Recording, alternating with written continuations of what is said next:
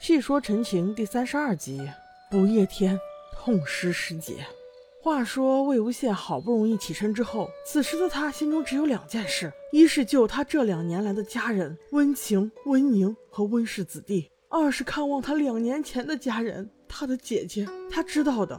金子轩的死会给姐姐造成多么大的伤害，但是此时此刻，他只能默默地躲在一个石柱背后，流下了痛苦的眼泪。他想去解释，他能控制的，他不是故意的。但是这样的话又怎能说得出口？事实摆在面前，鬼将军杀人有目共睹，他有什么脸去解释呢？他也许最怕的就是姐姐对他失望的眼神吧。终于，阿宪被人发现了。跪着的江厌离抱着小精灵，赶忙站了起来，追过来，看到魏无羡的眼睛时，满眼都是在说：“你怎么可以这样呢？你怎么可以杀了他？”眼看着金家门生就要冲过来，魏无羡只能先离开姐姐了。他狂奔到一处静谧的森林，意志力又开始薄弱，一团团黑气在他周围上蹿下跳。他满目疮痍，满脸是泪，仿佛又回到了两年前的乱葬岗。他看到了姐姐对他质问的眼神，他怀疑自己是害得姐姐家破人亡的罪魁祸首。此时的魏无羡精神几近崩溃，他用陈情勉力支撑，不停挥舞着双手，想要赶走即将蛊惑他的恶灵。即使是在这个时候，还是同样一声阿羡。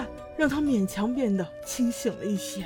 看完姐姐之后，他又来到了不夜天，但是映入眼帘的却是除温情、温宁以外，所有所谓温氏余孽的尸首被悬挂在不夜天城门之上，而城门之下不停还有修士议论道：“你说这个魏无羡练了一条疯狗，还不知道拴好，没事出来乱咬人，我们不灭他灭谁？迟早都得整死他。”哎，这群乌合之众总就喜欢人云亦云。你们有没有想过，为什么过去这段时间魏无羡可以安分守己，而现在却要大开杀戒呢？还好，这会儿魏无羡就在他们身后，可算是疏解了我这口恶气。我求你们赶紧都归西吧！只一招鬼敌陈情，敌音一出，当场修士全部躺平，不用等到什么狗屁的誓师大会了。我魏婴一个人单挑你们修士五千，你们又能奈我何呢？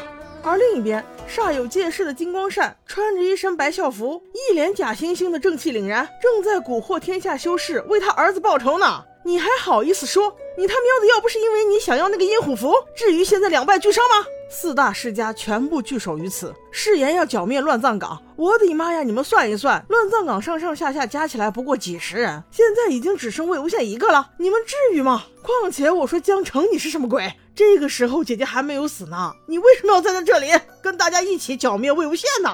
不过让人奇怪的是，蓝家哥哥蓝曦臣在，那是应该的。那蓝忘机呢？我仔细看过，他确实不在剿灭魏无羡的队伍里。哦，原来下个镜头他就出现了。他紧随其后来到了不夜天的城门前，解开了压住众修士的鬼魂，顺便问了一句：“魏婴呢？”看来他刚才是去过乱葬岗找魏无羡了，也许是想先跟魏无羡通个气儿吧。四大世家要联合起来整你，不如躲躲先。岂料自己来晚了一步，魏婴已经首当其冲，站在烈日炎阳殿的房梁上了。而此时被痛苦击穿了的魏无羡笑得凄厉，这笑声引得众人一阵恍惚，一时间没搞清楚这声音从哪儿来。该拔剑的拔剑，该拉弓的拉弓，就是没有对准的方向啊！还是金光善第一个发现了魏无羡，指着鼻子骂了两句。聂明珏立刻跟进道：“庶子嚣张！”魏无羡却好不容易止住了笑声。你既然都说我嚣张了，我何必背着黑锅呢？我今天就真正的嚣张一把，我看看你们谁能受得了。聂宗主，我岂非一直这么嚣张？金宗主，我倒是想问问你，你穷奇到劫杀，劫的是谁？杀的是谁？预谋者是谁？中计者是谁？这千里之外，我怎么能控制温宁在金陵台杀你百人呢？仔细听了这一段，我才发现之前我说的那一版有一个细节给漏掉了。原来温情和温宁过来金陵台负荆请罪的时候，温宁也发过一次疯。那个时候魏无羡还在乱葬岗躺着呢，怎么可能控制呢？也就是说，还是金光瑶搞的鬼喽。估计那一次又把金光善的亲信整死了一大半吧。我说瑶妹呀，瑶妹，这别人的刀你使得咋这么痛快呢？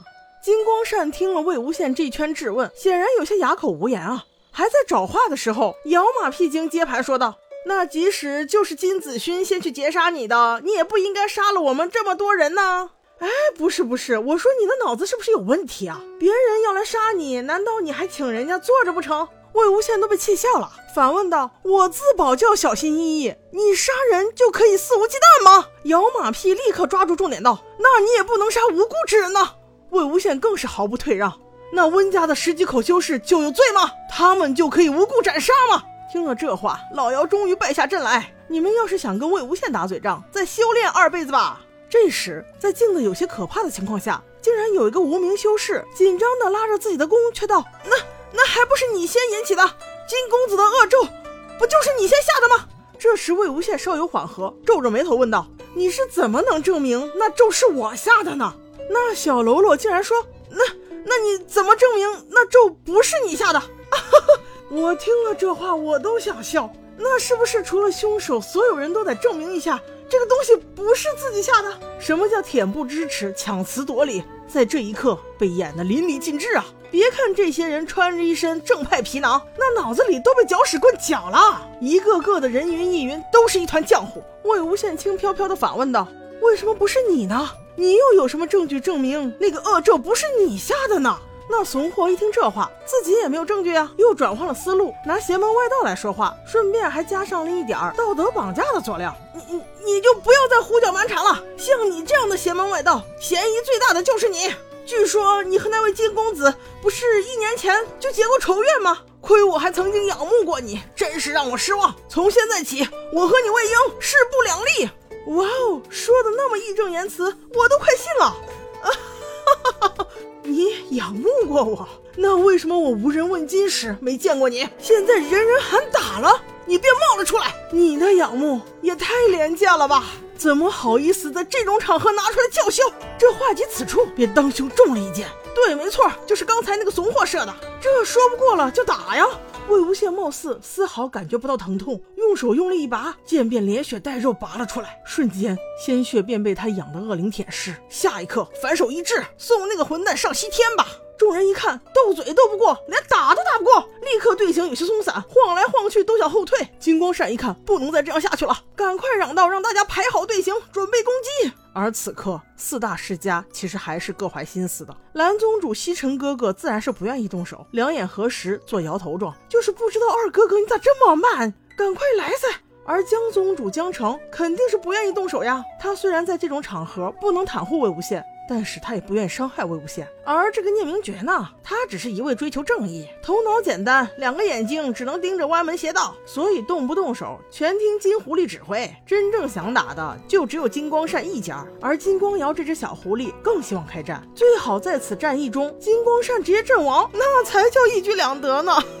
其实魏无羡早已经做好了应战的准备，陈情敌音一起，万鬼来袭，再加上阴虎符的加持，那自然是所向披靡。这是魏无羡第二次使用阴虎符，最纯熟的一次，最放肆的一次，也是最后一次。他毫无节制的肆意放纵，引来恶灵万千，打的除了江氏以外的在场修士，个个都是狼狈不堪，难以自保，连兰家都不放过。对呀，为什么要放过？你们自诩雅正，自诩事情未知全貌，不予置评，那为什么要参战？因为你们古板，只坚持正义吗？随后，蓝忘机终于赶到，站在屋顶上，拔出碧尘，用剑尖直指魏无羡的喉咙。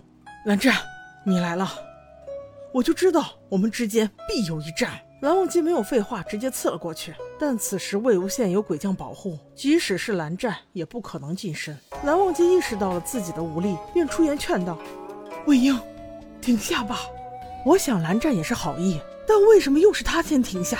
原来蓝忘机一直来迟的原因，竟然是他已经发现了事情是有端倪的。他认为也许还有转机，但是此时此刻发展到这种地步，怎么可能？即使是现在查明真相，怕是也于事无补了吧？正在此时，那个我最不想听到的声音出现了：“阿羡，阿羡你在哪儿？阿成，你们都在哪儿？”魏婴听到这个声音，立刻警觉起来。在这大混战中，师姐难免受伤啊。随后，她从屋檐上飞了下来，立刻就有修士刺了过来。蓝忘机发现，如果魏无羡要挡着这些利剑，就无法吹笛控制冤魂，便替他挡下一次次攻击，让他有时间吹笛控制恶鬼，千万不要伤着师姐。但奈何三五千之众实在是太乱了，一时半会儿根本找不到声音的来源。江城也是没头苍蝇一样乱撞。直到他们听到笛声突然更加悲切起来，这时魏无羡也意识到不对，他放下陈情，依然可以听到笛声，但事态明显没有给他思考的机会。冤魂厉鬼们突然更加犀利起来，这回可是无差别对待，管你是不是姓江，全部参战人员一网打尽。而且此时性质已经变了，这些恶鬼不但要了修士的命，而且还侵入他们的身体，使他们变成傀儡，一个个受伤修士眼珠纯黑，充满杀气。就在这危机时刻。竟有一只傀儡朝着师姐的方向袭了过来。江城刚一看见，便大吼道：“魏无羡，你让他停下来！”魏婴立刻吹笛，但毫无作用。即使他大喊着“不要碰他”，那只尸傀儡依然挥起了手中的剑，狠狠地冲着师姐的背部划了下去，直到姐姐倒地，江城这才跑过来看看接住，一把推开这才赶过来的魏无羡，道：“你，你不是说能控制得了吗？怎么会这样？你说怎么会这样？”我无限无措的哭红了双眼，只能简单重复着：“我不知道，我不知道为什么我控制不了。”起初我不明白姐姐为什么要跑过来，直到阿姐勉力开口道：“你刚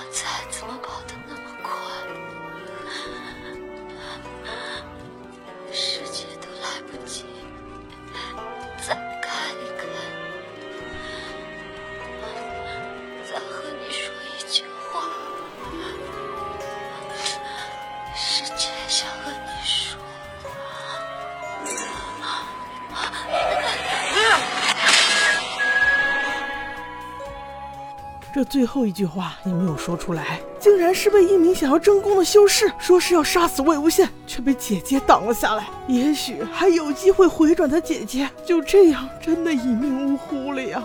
扶着姐姐的江澄目睹了这一切之后，哭的脸都要变形了，只会怨魏无羡，这一切都是你害的。而此刻的魏婴更是一片绝望，目睹了姐姐的死亡之后，他放弃了心存的最后一丝善念和生念。